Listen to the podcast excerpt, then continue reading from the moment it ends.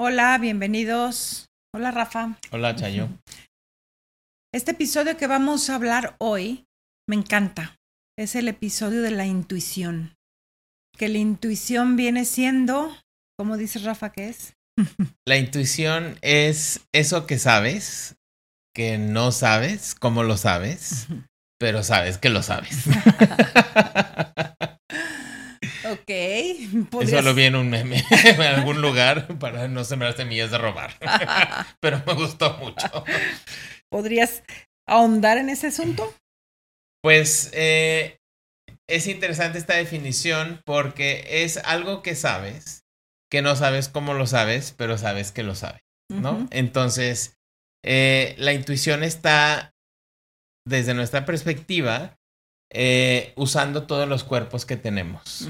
Si nosotros consideramos a el alma como esa parte que nos conecta a todos, ¿no? Me gusta pensar mucho como el CPU del universo donde está toda la información, ¿no? Eh, esa usa un lenguaje muy distinto al, al, a la cabeza, al cuerpo racional, que muchas veces lo tiene que traer eh, a través del inconsciente que usa símbolos, ¿no? Entonces, eh, la intuición sería como el conectar con tu propia sabiduría interna que mucha de ella te la va a manifestar a través de símbolos o a través de sensaciones, porque hasta en inglés le dicen el gut feeling, ¿no? O sea, si yo sé que voy a hacer algo y hay algo que uh, te hace sentir que no, eso sería parte de tu intuición, que si lo viéramos desde un término psicológico es el inconsciente que sabe lo que tú necesitas para integrarte, ¿no? Y vamos a hablar hoy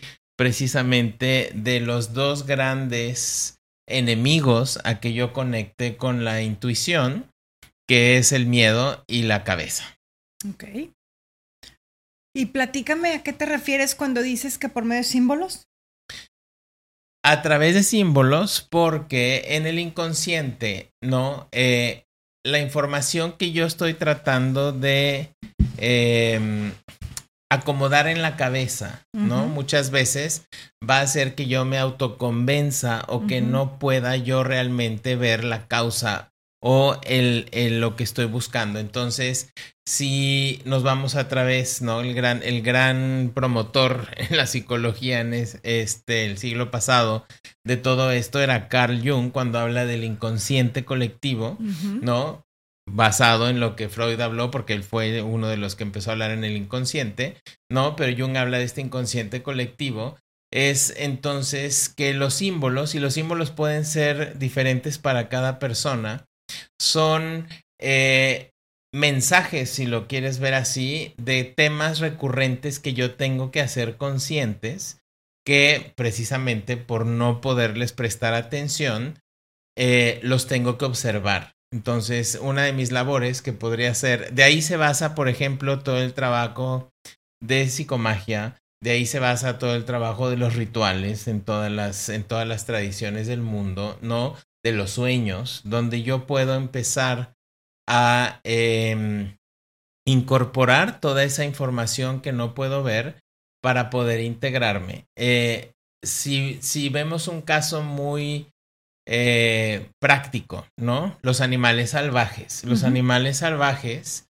están conectados precisamente a esa fuente, a ese CPU, sin necesidad de que tengan que aprender algo. O sea, las, las ballenas no necesitan Waze para ir a, donde saben inmediatamente seguir las corrientes marinas.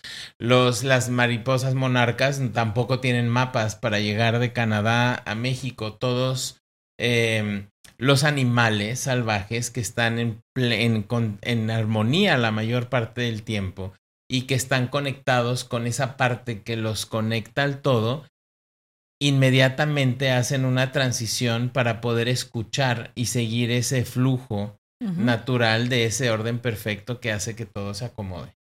Ok.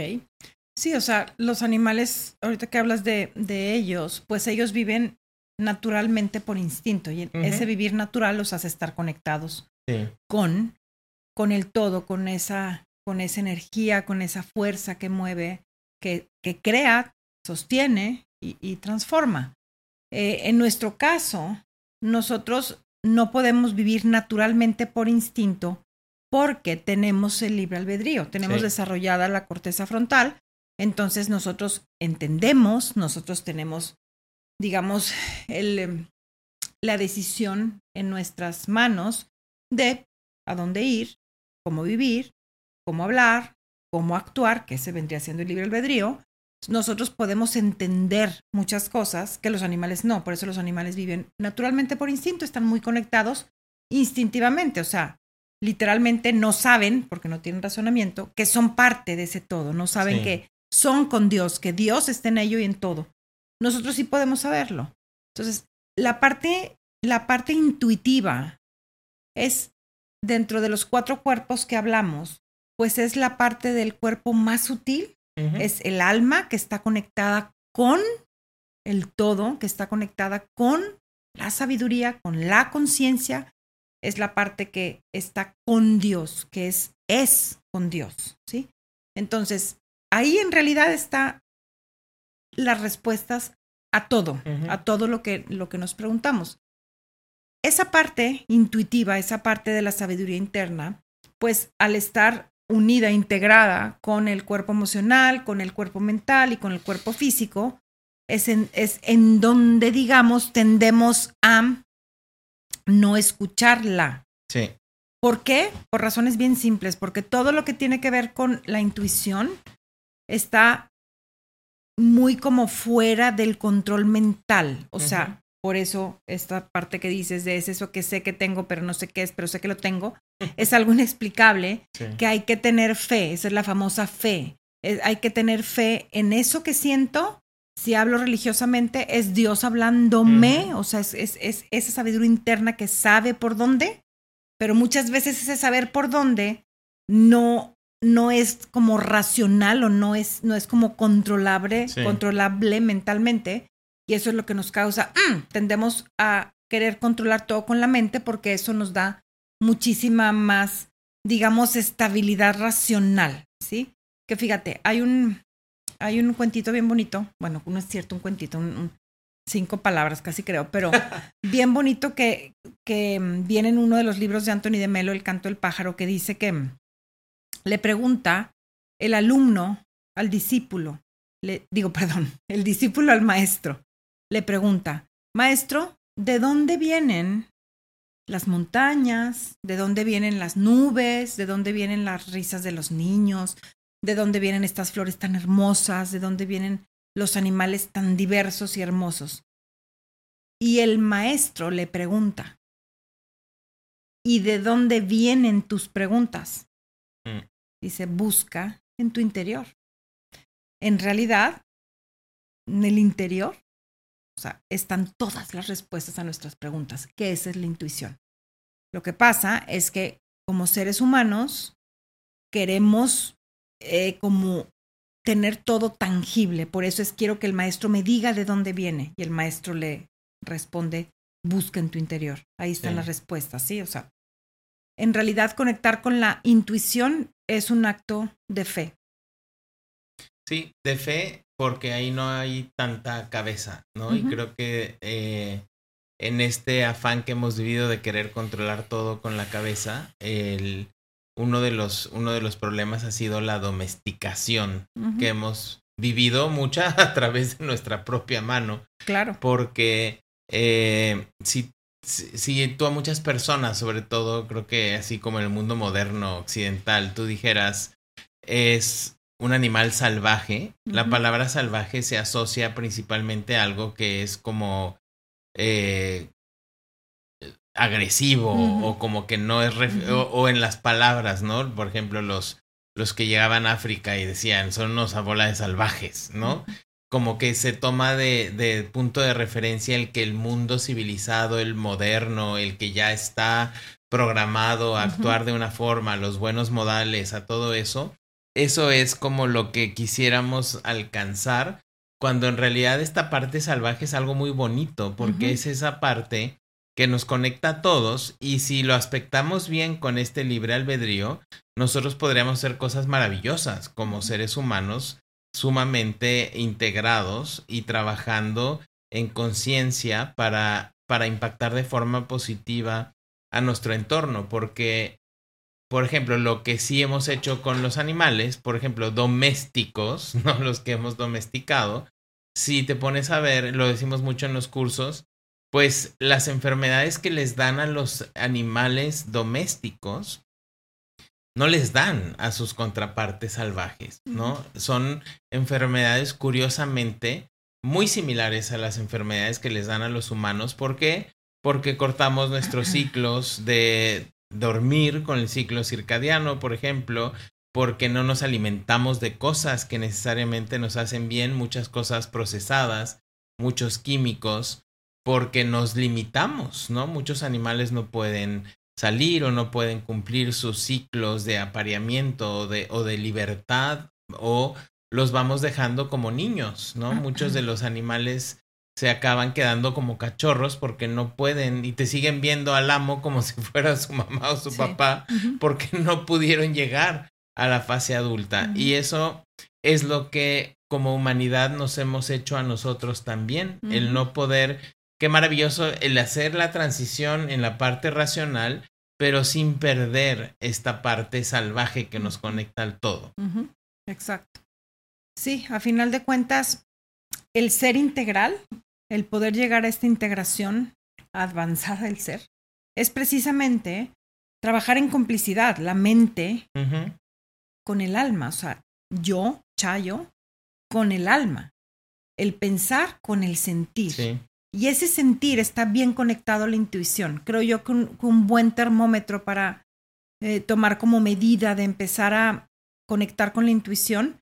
La intuición es eso que te hace sentir por medio de las sensaciones, si vas por el buen camino o no vas por el buen camino.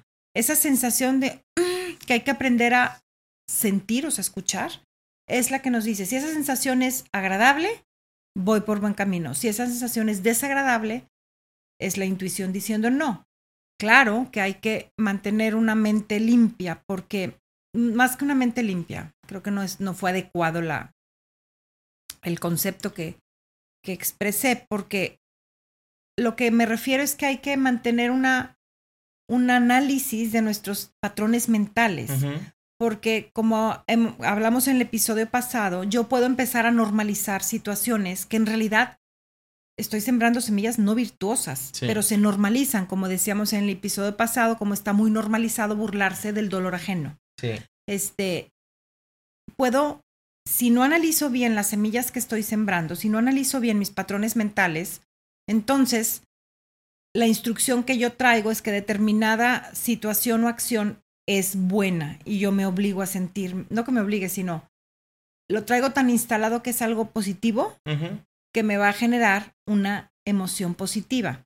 Entonces, no hay que confundir esa sensación que viene de adentro, que esa es la intuición, con la emoción que genera la instrucción de mi pensamiento. ¿Me expliqué? Sí. Sí. Porque en realidad, por eso es la importancia de la integración de todos los cuerpos yo tengo que ser bien honesto conmigo mismo y bien ah, sincero, vamos a decir, y congruente conmigo mismo, porque tengo que analizar cuáles son los patrones de acción que traigo, cuáles son los hábitos mentales que me, me impulsan a hablar o a pensar o por ende actuar, ¿sí? Que volvemos a lo mismo. El termómetro también está sencillo, porque si yo me pongo a analizar lo que vivo en mi diario vivir todo lo que no me gusta que veo, más bien todo lo que me causa una sensación desagradable que veo en mi vida, son precisamente los patrones mentales negativos que traigo de acción, ¿sí? Porque son todos, todo lo que veo en mi vida que ejecutan las personas o las situaciones o, cualquier cosa, cosa material que, que me causa una sensación desagradable, son recordatorios de mis acciones. Entonces, ahí me está dando facilísimo el acordeón de todo lo que tengo que ir reprogramando en mi mente, ¿sí? Porque tendemos a, como tú has dicho en otros episodios, somos bien buenos para justificar mentalmente que lo que estoy haciendo está bien. Sí. ¿Sí?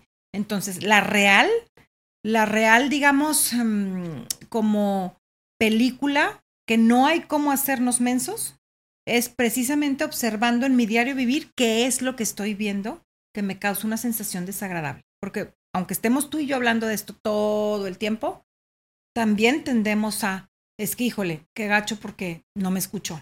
Sí, pues no, también es el, Claro. ok, ¿sí me explico?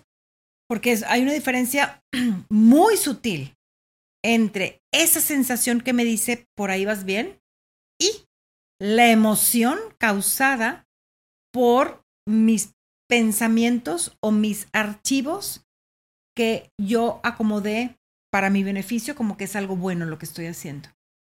Sí, porque esta intuición, si nos vamos a otro equilibrio que tenemos que guardar, que es el yang y el yin, ¿no? La parte racional y la parte emocional, eh, el conectar con la intuición es la plataforma para conectar con la intuición es precisamente una plataforma yin, de no análisis, de apertura, de soltar, de dejarte ir para que pueda llegar esta información. Y el obstáculo es precisamente el querer entender o analizar todo, porque desde que nos, desde que en la evolución de la humanidad, cuando entramos como en la fase del adolescente a querer entender y racionalizar todo y empezar a, a querer entender cosas que nunca se van a poder entender, como las cuestiones profundas del universo o este poder superior, Dios o como a cada quien le quiera decir, no, se fue, se fue haciendo una división que a final de cuentas eh, fue derivando y de una u otra forma, así como vaciamos la taza, ya sea por, instinto, ya sea responsable o irresponsable, estamos buscando siempre el querer conectar con esa parte que te nutre, por eso eh, en, en este exceso de razón se han tenido que desarrollar herramientas que a veces nos ayudan como las rueditas de la bicicleta a, a- a aprender a andar en bici, a conectar con la intuición, porque la intuición, si todos tenemos sentidos y curiosamente, o sea, si tomamos a la mente como un sentido más. ¿no? Cada uno de nosotros va a percibir con diferentes sentidos y con diferentes formas, ¿no? Y, el, y la intuición a cada quien le va a llegar de forma diferente. Entonces, si puedo yo conectar con la forma en la que a mí me llega, en la forma en la que yo percibo esas cosas que sé, que no sé cómo las sé, pero que sé que las sé, eh, le puedo empezar a dar más grados de confianza que eh, a veces necesitamos conectar con las cartas o con esto o con leer el café o con leer otro, que en realidad son cosas o, o herramientas que nos están tratando de ayudar a conectar a través de símbolos con esa cosa que necesitamos. En realidad, si estuviéramos plenamente integrados, por naturaleza, yo seguiría el flujo y la influencia de los astros y si este Mercurio va a estar retrogrado, quizás esos días yo me sentiría un poquito más inclinado a estar en silencio, ¿no? Entonces no necesitamos necesariamente estar investigando qué, porque si cada quien puede eh, conectar en el ver que la forma en la que yo conecto y la forma y la simbología y los rituales o lo que necesite hacer yo es súper individual y muy diferente a la forma en la que tú conectas y que los mensajes te llegan a ti de una forma distinta y los podemos presionar, pero ahí es donde la segunda parte del miedo entra porque si yo escucho o quiero hacer algo y entra a la cabeza, supongamos que mi intuición me dice come un plátano, ¿no? Pero como si tiene mucha azúcar y la fructosa y entonces no, porque no puedo y entonces ya mezclé la fruta con... Y entonces la cabeza empieza a meterse, ahí se empiezan a coartar los mensajes y se corta la comunicación y vuelve a crear un conflicto en mí porque entonces lo que yo sé que quiero no lo puedo muchas veces hacer por toda una cuestión de cosas en la cabeza. Sí, sí, el miedo en realidad, el miedo que es parte de, o sea, vamos a decir que nacemos con miedo, no por miedosos, sino porque es la parte más eh, prominente en el, en el instinto de sobrevivencia, uh -huh. que es el miedo a la muerte, eh, que gracias a eso sobreviven las especies, o sí. sea, siguen, siguen este, existiendo. Como seres humanos, nosotros tenemos la habilidad o, o la responsabilidad, si queremos hacerlo, de usar el miedo a nuestro favor. El miedo, sí, tiene su parte buena aspectada. Y es el miedo precisamente, es el que nos, el, que nos frena ante una situación en la que estamos en peligro, que de hecho el miedo, bien aspectado y tomado de la mano de la intuición es maravilloso, porque el miedo es el que, tomado de la intuición, es lo que nos haría diferenciar entre la real intuición, el real, el alma blando, y las mm, emociones creadas por las estructuras mentales que yo me he creado para convencerme que estoy bien. ¿sí? O sea, entonces, ese miedo unido en una buena, buen aspecto con la intuición sería el miedo a equivocarme, ¿sí? El miedo a errar.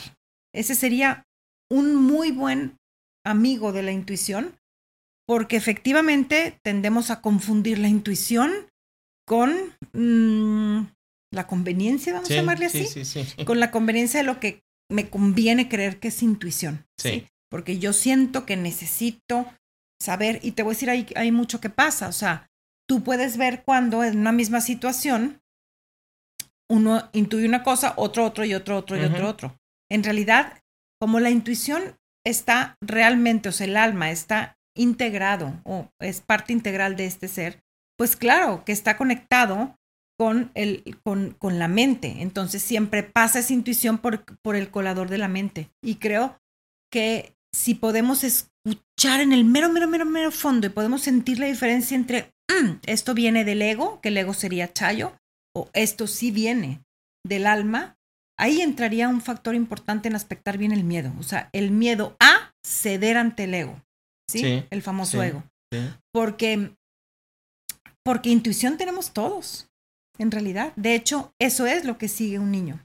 Correcto. Un niño sigue su intuición, por eso un niño tiende a querer acercarse a cierta persona y tiende a no quererse acercar a otra persona. O tiende a querer acercarse a un animal o tiende a no quererse acercar a un animal o a otro niño, etcétera, etcétera. Ese es su, alma hablando. Pero ellos lo hacen como los animalitos. O sea, por una, viven naturalmente, o sea, por, por instinto, ¿sí? Entonces, por instinto, siguen su intuición. No tienen todavía razonamiento para seguir esa intuición.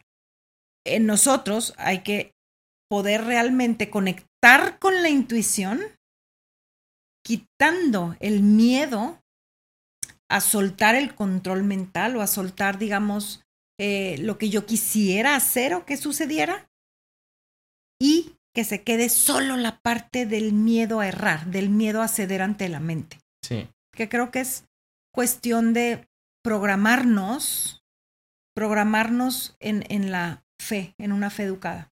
Sí, porque ese miedo a final de cuentas te hace salirte, te puede ayudar bien aspectado a salirte de muchas situaciones en las que no deberías de estar. Y ahora que decías de los niños, ¿no? Por eso en la Biblia dicen bienaventurados los que sean como niños, porque de ellos será el reino de Dios.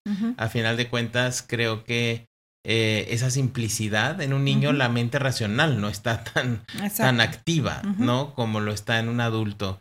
Y, y, creo que un lado bonito del poder abrirle la puerta a la intuición es el tener acceso a la magia, ¿no? Porque creo que cuando empiezas a, a darle entrada y empiezas a ver, a veces digo que tu mundo empieza a ser como Harry Potter, si ¿sí? realmente empiezas a incorporar el aspecto de, de, de, la magia que está ocurriendo a su alrededor y no de la varita mágica, ¿no? En realidad, la verdadera magia que podemos ver, que si lo atamos a lo que hemos hablado en capítulos en el pasado, por ejemplo, de la máscara, de querer llenar cosas pasadas, o sea, qué bueno que tenemos diferentes el teléfonos inteligentes que pueden hacer maravillosidades que yo a veces digo, ¿a quién se le, o sea, cómo se le ocurre a alguien hacer eso? Yo no podría.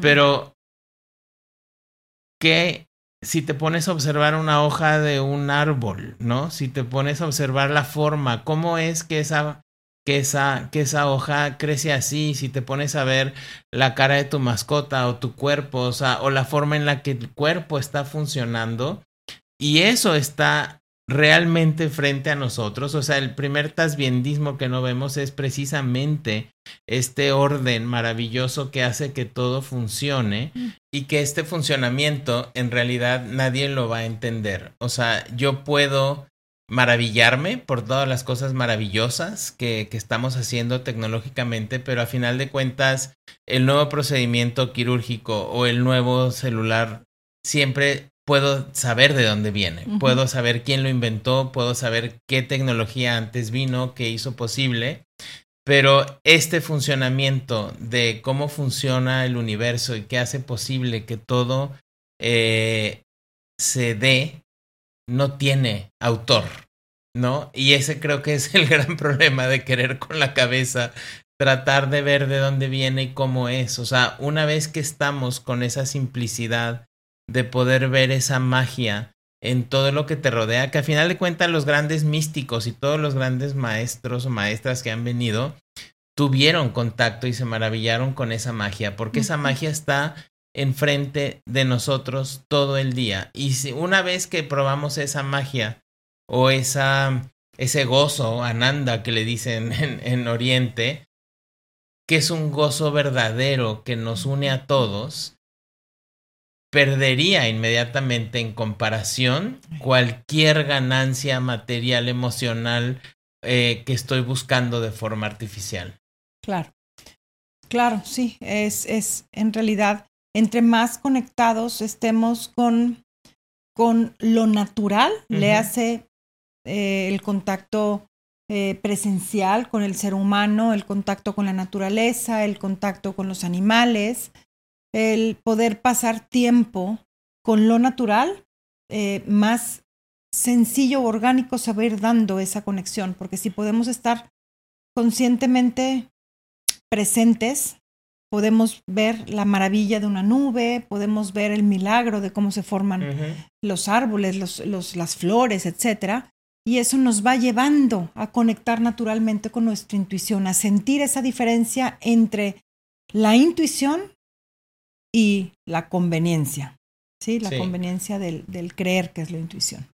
Y creo que ese verdadero, el, el haber sido creados a imagen y semejanza de Dios, y ese, como decías hace rato, el actuar con Dios, es, es precisamente si yo sé que actúo con esa fuerza y que soy parte de esa fuerza, inmediatamente conecto con ese estar eh, con esa soledad sana, porque sé que en ese fluir solo yo conecto con todo.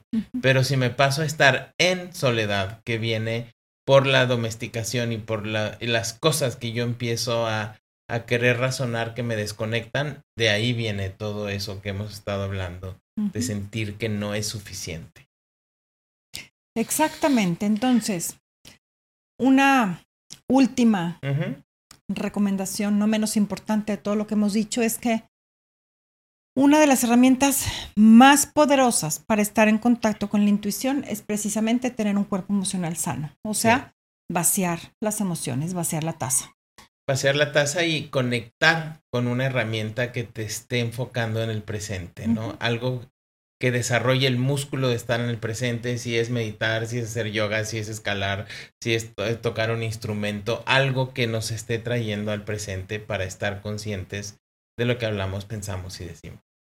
Que ahí yo también añadiría pues el famoso grounding, porque a veces, a veces creemos que, mm, eh, que me conecta, o sea, porque sí me conecta, obviamente, me conecta con estar en el presente el hacer yoga pero me conecta mientras estoy haciendo yoga. el chiste es que, que me conecte, o sea, estar a, el músculo, como dijiste, el desarrollo del músculo, de estar habituado en el presente todos los instantes. Eso quiere decir que no es que, es que no es que tenga que ser algo externo para estar todo el tiempo, sino en realidad estar eh, regresando la mente a estar en el presente, que ese es el, el, el enfoque del grounding, que es con, con, los, con los sentidos, o sea, enfocar a lo que mis sentidos está viendo en este momento. Que eso creo que es lo que nos va a habituar a estar 24/7 en el presente. ¿Verdad? Sí, el, el, el hecho es aprovechar el empujoncito que te dan las herramientas para quedarte ahí y no perderlo. Claro. Muy bien. Muy bien. Muchas gracias. Gracias y a seguir su intuición.